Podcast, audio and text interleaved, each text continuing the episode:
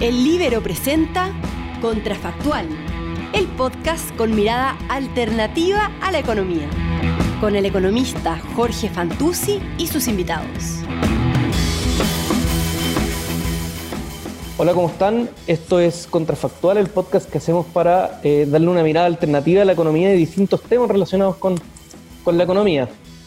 Hoy eh, queremos hablar de un tema bastante contingente a propósito de las manifestaciones que, están ocurriendo en Estados Unidos, y es el tema de la discriminación y la mirada económica a eh, la discriminación. Específicamente creo que nos vamos a concentrar en el tema laboral, a ver si, si, terminamos conversando alguna otras cosas.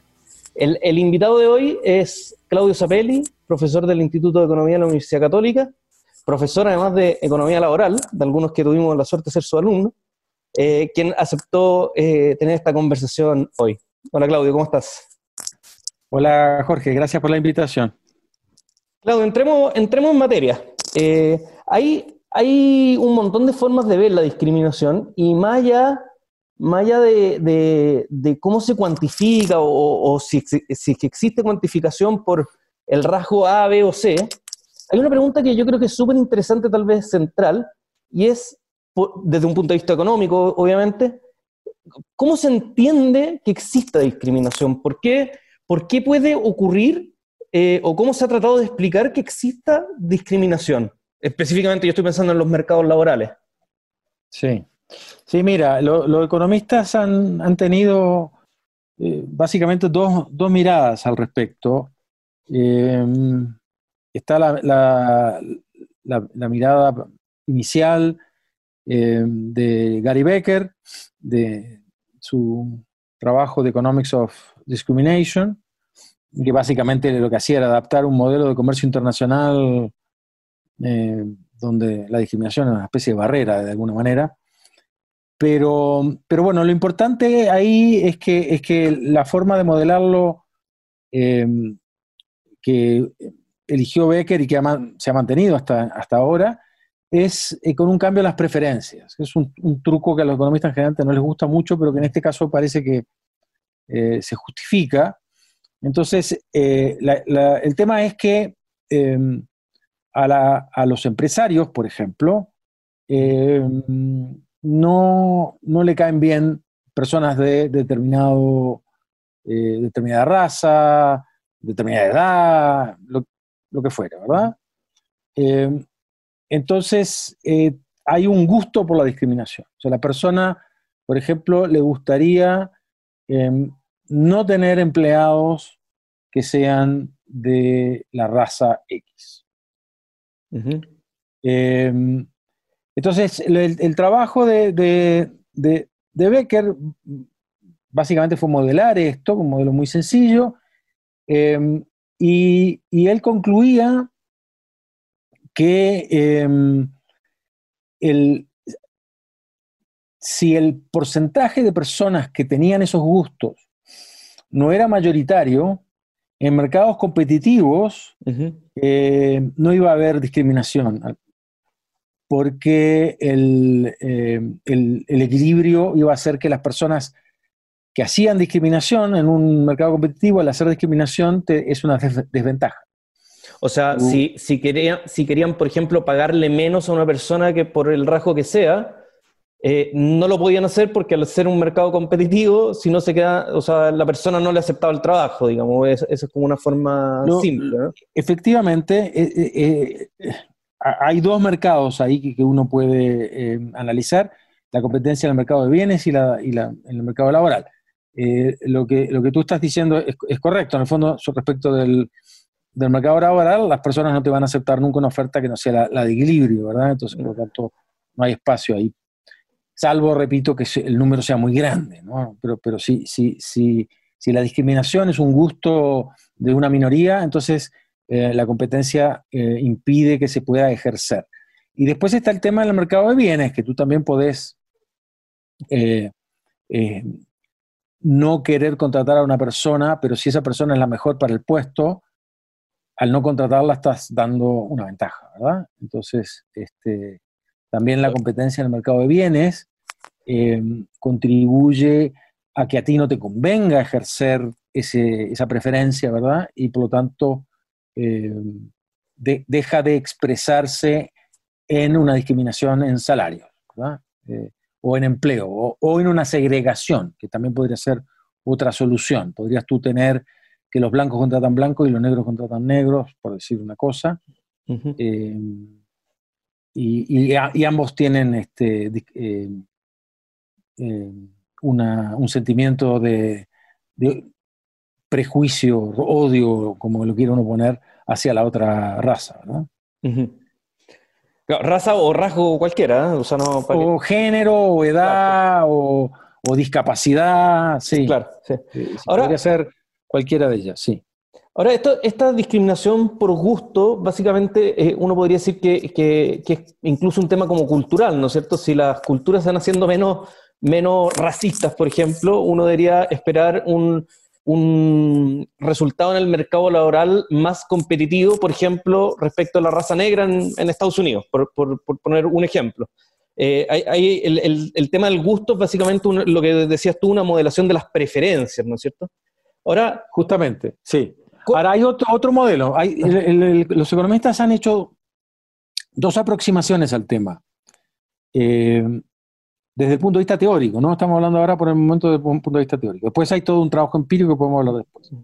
Eh, el otro se trata de lo que se llama discriminación estadística. y, la discriminación estadística eh, ocurre en el contexto de información imperfecta.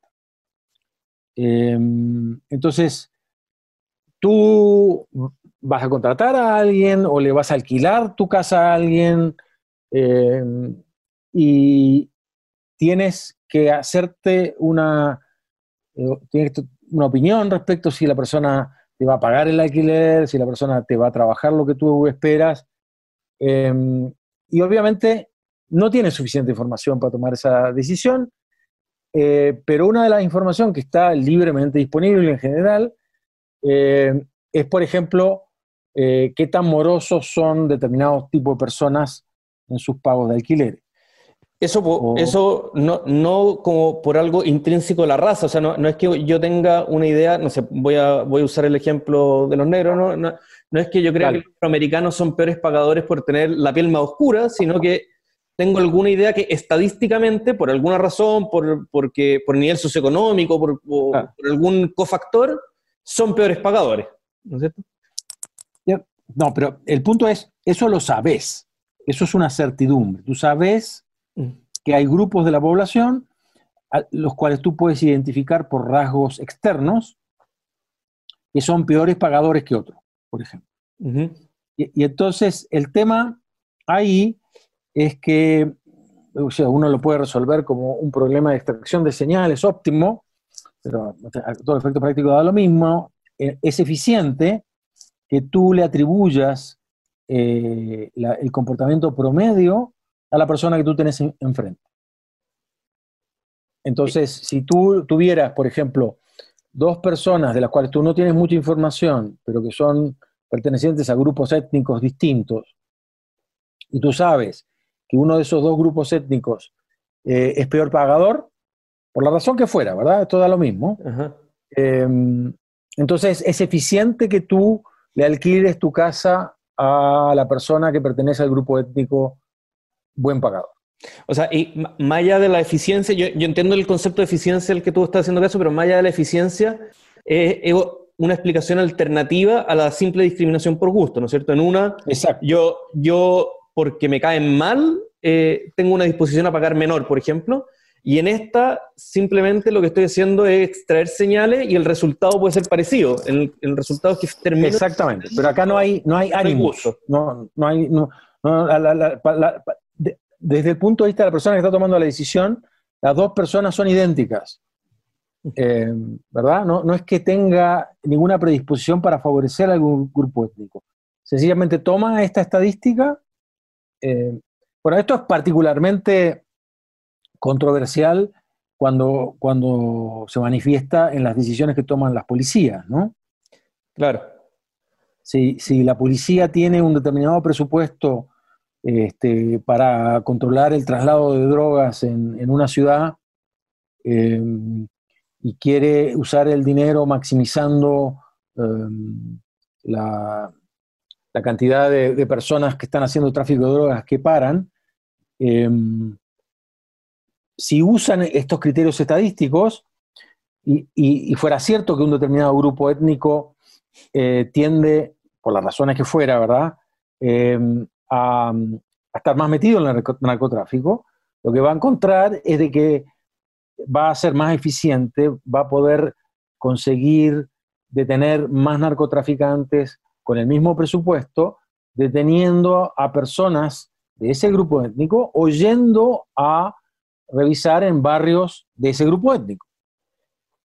Exacto. Déjame, déjame, hacerte una pregunta entonces, aprovechando que, estamos hablando de la discriminación estadística respecto a este punto, que, ha, sido bien controversial, ¿no es cierto? Eh, después del atentado a las Torres Gemelas, eh, fue, un, fue un gran tema este por, por, por a quienes se le hacía eh, detención preventiva en los aeropuertos, ¿no es cierto? O, quienes había que revisar con mayor, con mayor cuidado en los aeropuertos. Eh, y, está el tema policial y hay una serie de, otras aplicaciones.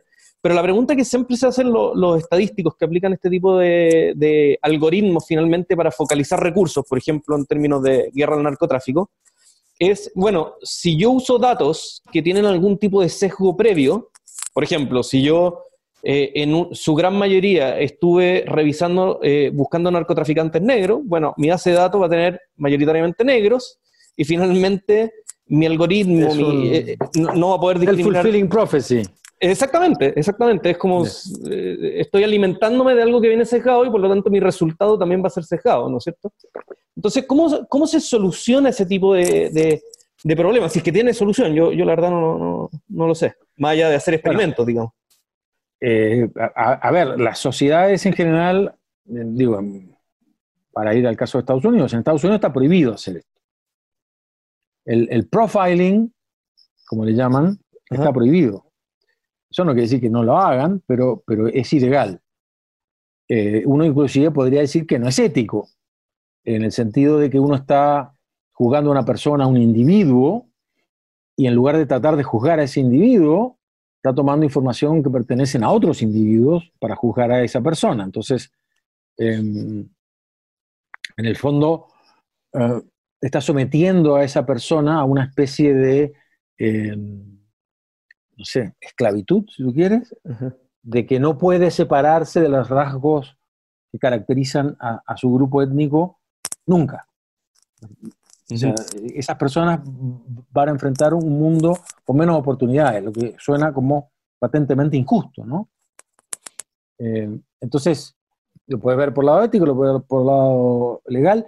Eh, pero eh, lamentablemente, más allá de lo que tú bien dices, de que al final este, podríamos estar en una especie de círculo vicioso, el, tema es que si la gente cree que efectivamente una manera eficiente de tomar decisiones, lo que en determinadas circunstancias efectivamente lo es, estás, luchando de alguna manera eh, eh, es, como un criterio de toma de decisiones que tiene costos, tú puedes decir es inmoral y es ilegal, pero tiene beneficios, tomas mejores decisiones. Entonces la gente va a estar lamentablemente sopesando uno y el otro y va a ser, yo creo, de alguna manera inevitable que sobreviva en alguna dimensión.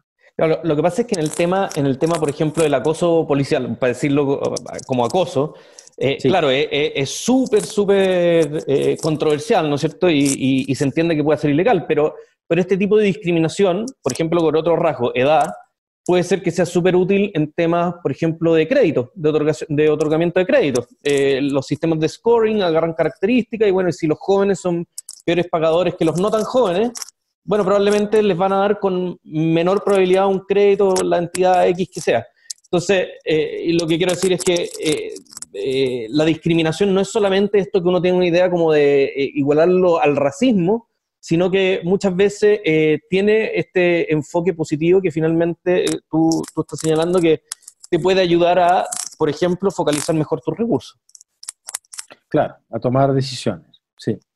Ahora, a ver, em, se discutía mucho, por mucho tiempo, em, qué tan importante era o es la, discriminación Em, básicamente porque hay un montón de motivos que explican, por ejemplo, las diferencias de salario entre hombre y mujer, que, son, que no son discriminación.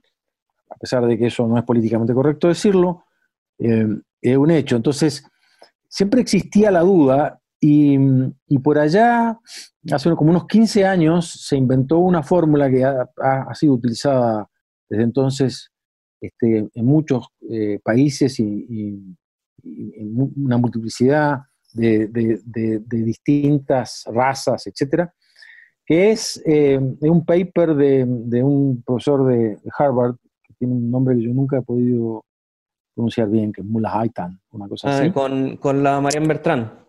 Con la Marianne Bertrand, que es mucho más fácil de pronunciar. Em, y bueno, es, un paper genial. Lo, que hacen es encontrar una manera de poder detectar el gusto. Este, este, a ver si hay gusto, la gente tiende a tratar de ejercer una preferencia y lo que hacen en Estados Unidos, el primer estudio que hacen es, un estudio en el cual em, trabajan con, con, em, con CVs, con currículums eh, artificiales, pero básicamente lo que hacen es agarran currículums y les cambian el nombre. Entonces tienes un currículum de, de José Pérez y otro currículum de, no sé, Jorge Rasuris, y, la idea es de que, de, hecho, fue hecho en, Chile, después podemos hablar de los resultados para Chile. Este, pero en este caso era, eran nombres blancos, eh, no sé, John Smith, o, eh, o negros, eh, no sé. No, no soy muy bueno en esto. Sí, pero no, nombres que típicamente, ahí, ahí en el paper además se describe cómo, cómo los lo seleccionan, pero paper, o sea, nombres que típicamente uno podría asumir que son de, un negro en Estados Unidos. Y entonces, eh, como lo que hacen es em, aleatorizan y le ponen, y entonces agarran un montón de, de, currículums eh, y, y, les cambian los nombres, entonces tú después podés ver si es que hay un prejuicio si basado en el nombre. Eh, y lo que, encuentra, lo que encontraban ellos es que sí, que hay un prejuicio. Y em, bueno, lo, que, estaban haciendo, el ejercicio que estaban haciendo era mandar un currículum para responder a un aviso de, em, de pega. De trabajo. Y entonces la el, el tema es a quiénes llamaban de vuelta, a quiénes llamaban para que tuvieran una entrevista. Y ahí la probabilidad de que llamaran a, un negro era, perdón, a un currículum que tenía un nombre negro, eh, era menor de que llamaran a un currículum eh, que tenía un nombre eh, blanco. Em, y eso se hizo en, en Australia, en Italia, en Perú, en, fin, en una multiplicidad de lugares, siempre obteniendo un resultado eh, similar. Eh, a, veces las diferencias son enormes, a veces son chicas, ¿no? Eh, Pero... En el caso de ese paper inicial fue, era como de un 50% la diferencia, o sea, era, era órdenes de magnitud, no solo diferencias significativas estadísticamente, sino que órdenes de magnitud de, de, llamadas. Preocupantes desde el punto de vista de la política, sí, sí, sí, de acuerdo. De acuerdo. Ahora, vuelvo entonces a, lo que estábamos conversando inicialmente. Hay dos, dijimos que hay dos modelos, ¿no es cierto? Está la discriminación por gusto y la discriminación estadística, o sea, por ejemplo, por, extracción de señales. Y en ambos casos se puede, puede eh, resultar un resultado como, el del paper que estamos hablando recién, ¿no es cierto? En que, en que finalmente se llama menos a los que tienen cierto rasgo, en este caso, nombre. En el caso de la discriminación por gusto, porque tú no quieres trabajar con alguien de esa raza, o la, discriminación estadística, porque tú crees que alguien de esa raza va a ser peor para el trabajo que tú estás buscando, ¿no es cierto? Exacto. más flojo, por ejemplo. Sí. Por ejemplo. Tiene el prejuicio de que son más flojos. Tiene, claro, el, sobre alguna señal que tú tienes. Entonces, em, eh, esto, esto aplica para las dos, ¿no es cierto? ahora la pregunta es, ahora la pregunta es, eh, eh, eh, tú tienes esta, esta, esta, esta diferencia, eh, y tiene gente que está trabajando con estos rasgos y se observan diferencias salariales. Por ejemplo, en Chile se observan diferencias salariales entre mujeres y hombres, eh, dejando por otras variables, lo mismo en Estados Unidos los negros, etc. Entonces, ahí la pregunta es, eh, eh, saliéndonos del, tal vez del, o, volviendo al caso competitivo, volviendo al caso competitivo, ¿por qué em, se le podría pagar a estas personas un salario menor, al, por ejemplo, al de su productividad marginal. Yo entiendo que, por ejemplo, se le pueda llamar menos para entrevista, ¿no es cierto? Eso, de acuerdo. Pero una vez que la persona está trabajando, conoce su productividad marginal, eh, eh, sabe cuánto puede aportar a, la pega, entonces, ¿por qué eh, podría querer aceptar un, un trabajo en el que no se le paga lo que rinde, digamos? Sí. A ver, en general, en el caso de hombre contra mujer, hemos ido aprendiendo que hay eh, una o sea, que al final la forma en que se tiende a pensar eh, la transacción del empleo es demasiado simple. Y lo que estás transando ahí es un paquete de características de las personas y un paquete de características del puesto de trabajo.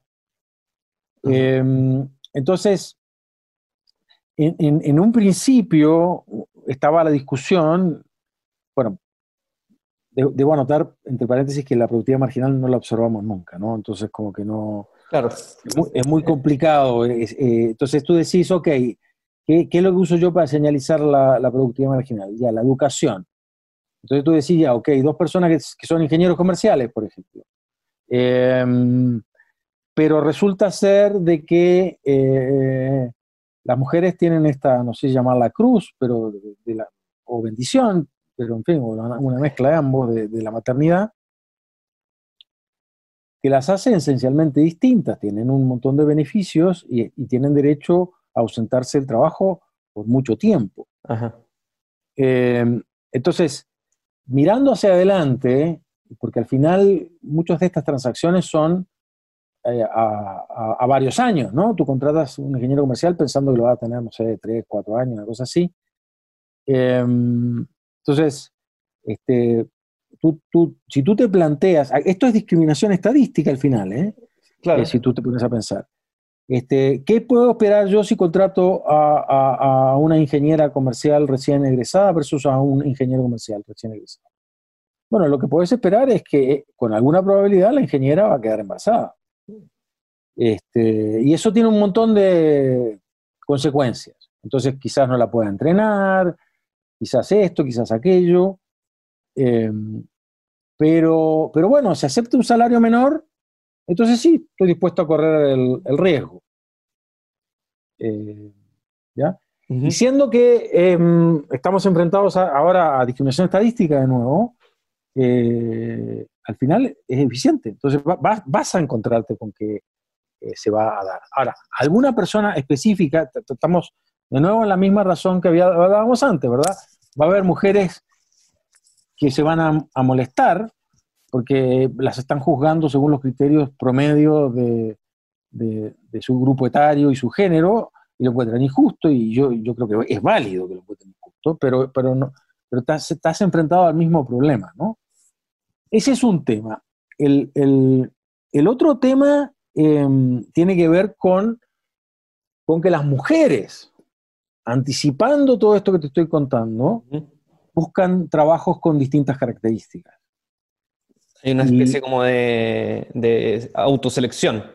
En un proceso de, autoselección buscan trabajos que les den más libertad horaria y, y, a cambio de mayor libertad horaria están dispuestas a aceptar menos salario Em, o sea, las e, e, esa, idea es como de que las personas o los trabajadores son un paquete de características y por otro lado los trabajos también son un paquete de características y finalmente hay un, hay un match entre o una, un intento de match entre ambos.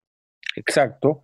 Y al caracterizar tú a la persona solo porque es ingeniero comercial, estás haciendo eh, ese paquete de características unidimensional, un error, y al pensar que el puesto de trabajo, la única característica relevante del salario, también está haciendo lo mismo. Es un poquito el problema al que te enfrentás, en especial en el tipo de mercado de trabajo que estamos hablando, de profesionales.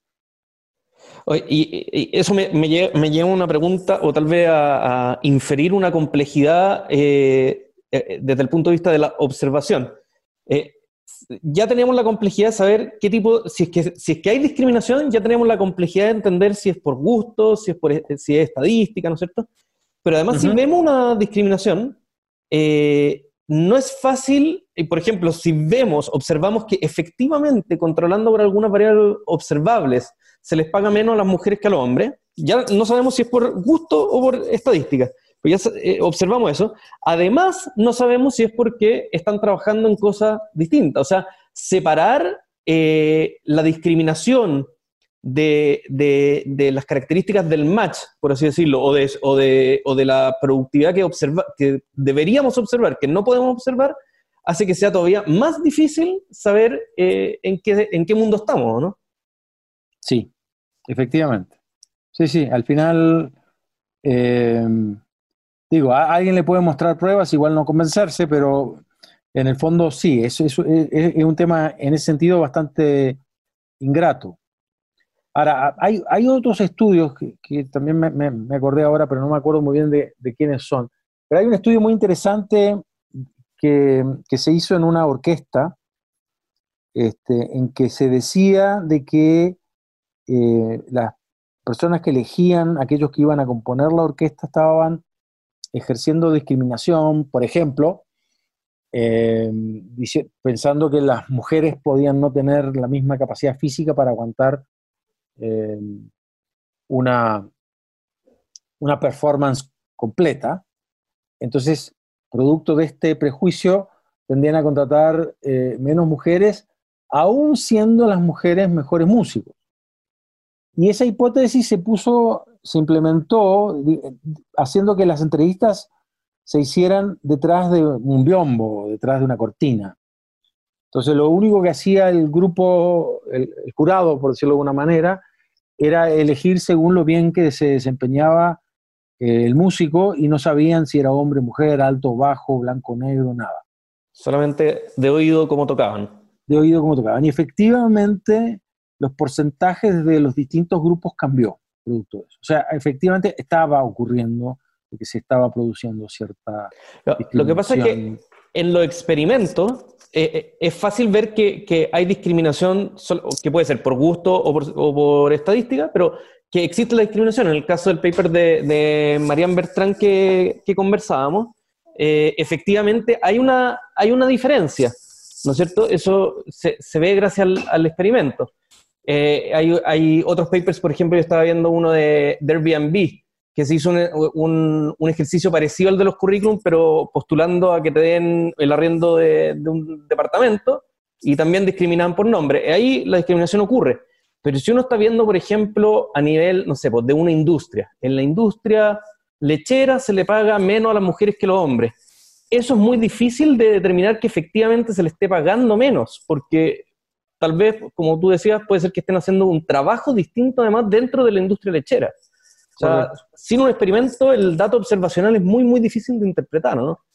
Bueno, al, final, con respecto a la, pandemia actual, eh, las mujeres han perdido más trabajo que los hombres, eh, porque los servicios han sufrido muchísimo y las mujeres tienden a, hacer este, un porcentaje mayor de los empleados en, los servicios porque tienen mejor manejo comunicacional, más habilidades eh, no cognitivas relevantes.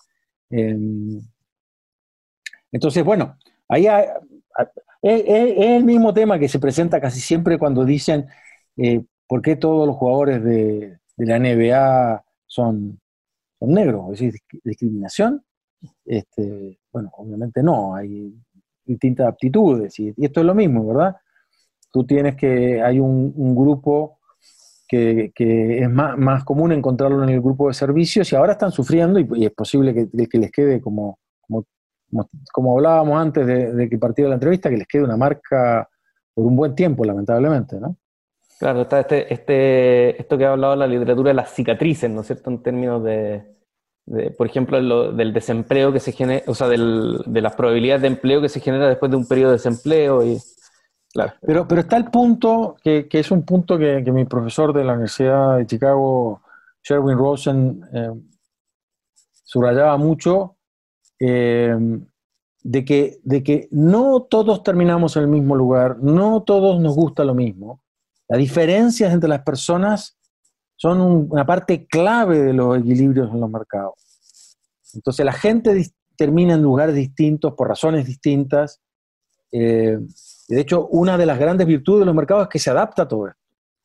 Eh, en formas muy sutiles a veces. Entonces vamos a encontrar que hay grupos étnicos que son más comunes en algunos sectores que en otros, y esto no es necesariamente segregación, aunque obviamente puede serlo, sino que tiene que ver con las elecciones que toman las personas y las aptitudes que tienen las personas. El, match, finalmente. El match. que se busque lo que se ofrece, digo. Exacto. Comúnmente llamado oferta y demanda en las clases de, introducción económica. Oye, Claudio, y habíamos dejado, habíamos dejado ahí en el tintero el tema de, los resultados de cuando se trató de hacer este mismo experimento de los currículum eh, en Chile. Yo no sé si tú tienes por ahí fresco los resultados o en qué consistió el Mira, sí, Sí, vagamente me acuerdo. Em, el, estudio es de, eh, de David Bravo, em, Sergio Ursúa y creo que también la Claudia eh, Sangüesa, me parece. Un estudio de, hace unos 15 años, quizás 10 o 15 años. Em, y lo que hicieron ellos fue básicamente lo mismo que hicieron eh, la Marianne con su coautor. Eh, Digámosle coautor. sí, este, que, es em, responder a solicitudes, eh, avisos de empleo em, con currículums que eran una, mezcla de, de currículums de verdad con los nombres cambiados en los cuales eh, un poco lo que se hizo fue lo que, lo que yo te comentaba antes, este, nombres que se asocian con la clase alta y nombres que se asocian con, con, con, este, con, un nivel más bajo. este, y tratar de ver si es que eh, eh, unos recibían más respuesta que otros. Ellos Creo que también se usaron los pueblos originarios como otra alternativa, ¿no? Como apellidos, por ejemplo, apellido mapuche, por ejemplo. ¿Puede ser? ¿O me falla la memoria? Puede ser, puede ser. En este momento no me acuerdo, sí, sí, sí. Eh, pero ellos encontraron que no había diferencias. Este, que obviamente les sorprendió. Eh, más en el contexto de otra literatura que hay, en la cual yo no creo mucho, pero eh, sobre, este tema de los apellidos y demás. Em, ahora, hay millones de razones por las cuales les puede haber dado mal eh, y, igual haber discriminación, o obviamente la posibilidad de que los puestos para los cuales se estaba buscando esta gente eran puestos tales que eh, no importaba hacer esa discriminación, que quizás hay puestos para los cuales esa discriminación existe y puestos para los cuales no. Eh, pero también, también puede ser de que algunos currículums no fueran creíbles. Este, eso es como un error del diseño del, experimento. Claro, claro. Eso, eso, también puede pasar, ¿no? De que tú ves este, eh, determinados apellidos viviendo en determinados lados y tú dices, no, esta persona me está mintiendo, por ejemplo. Eh, usando tus propios prejuicios, ¿verdad? Pero, pero em, entonces, no sé, ¿me entendés? Hay, hay, hay, hay un montón de factores en Chile, dada, la, fuerte segregación geográfica que hay, no es la única señal el apellido de, extracción socioeconómica. Si tú estás buscando información sobre extracción socioeconómica y encontrás que el apellido te da una información y la localización, la comuna donde vive otra, este, no creo que se neutralicen. Lo más probable es que digan, no, acá currículum me, suena falso. Y, ¿Me entendés? Se suman factores y, hacen que se, que, se descarten. Se descarten personas eh, y entonces ahí podés empatar el tema, ¿no?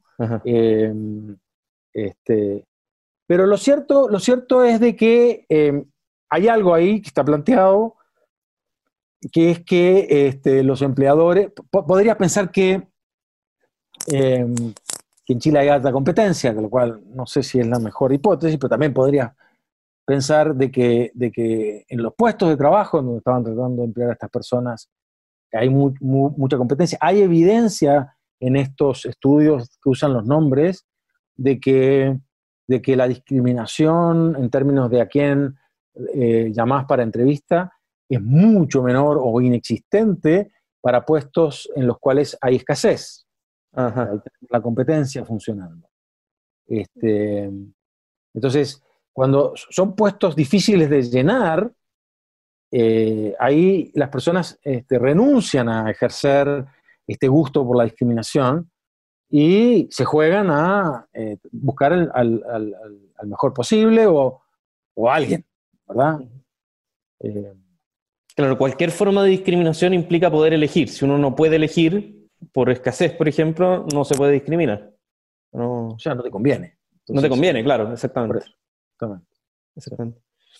Oye, Claudio, muy, muy interesante la conversación. Es un tema que, puede ser sensible, ¿no es cierto? Que, puede herir sensibilidades, eh, pero es un tema contingente que creo que vale la pena, que, vale la pena conversar, darle esta mirada, ¿no es cierto?, desde de la economía que trata de explicar por qué ocurre, más allá de, una discusión normativa que, se puede dar más bien en, tal vez en redes sociales o en o incluso en la esfera política, pero, pero desde el punto de vista de la ciencia social, de tratar de explicar por qué puede ocurrir y cuáles son sus consecuencias, ¿no es cierto? Yo creo que, eh, es un tema... Es importante, ya que lo estás cerrando de esa manera, decir de que si bien estas son explicaciones positivas, lo normativo en muchos de estos casos es de que estas discriminaciones son injustas, no son...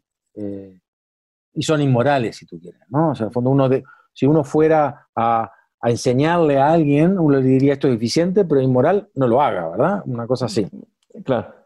Eh, solo para cerrar en esa nota, porque si no, si nos quedamos en lo puramente positivo, la gente se puede agarrar. Sí, sí, sí, yo creo que es importante. O sea, que esto es una discusión que, efectivamente estuvo en el, en el, ámbito positivo, que creo que, creo que también es súper importante. Sí, eh, eh, creo que la discusión como desde la ciencia social también ayuda, por ejemplo, al diseño eh, de, mejores políticas públicas en, algunos casos, que traten de reducir esto que desde un punto de vista normativo puede ser eh, considerado, o sea, es considerado, digamos, eh, como algo injusto o, inmoral. Entonces, creo importante también ese...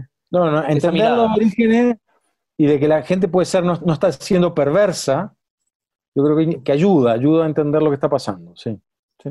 Así que eso, Claudio, te quiero, te quiero dar las gracias por, por haber participado esta, de esta conversación muy interesante. Por favor. Repite en el futuro. Eh, así que eso, esto fue Contrafactual, este podcast que, que, le dedicamos a hablar de economía y temas tan interesantes como el de hoy de, de la discriminación y, y, sus, distintos, sus distintas formas. Muchas gracias. Gracias a ti, Jorge.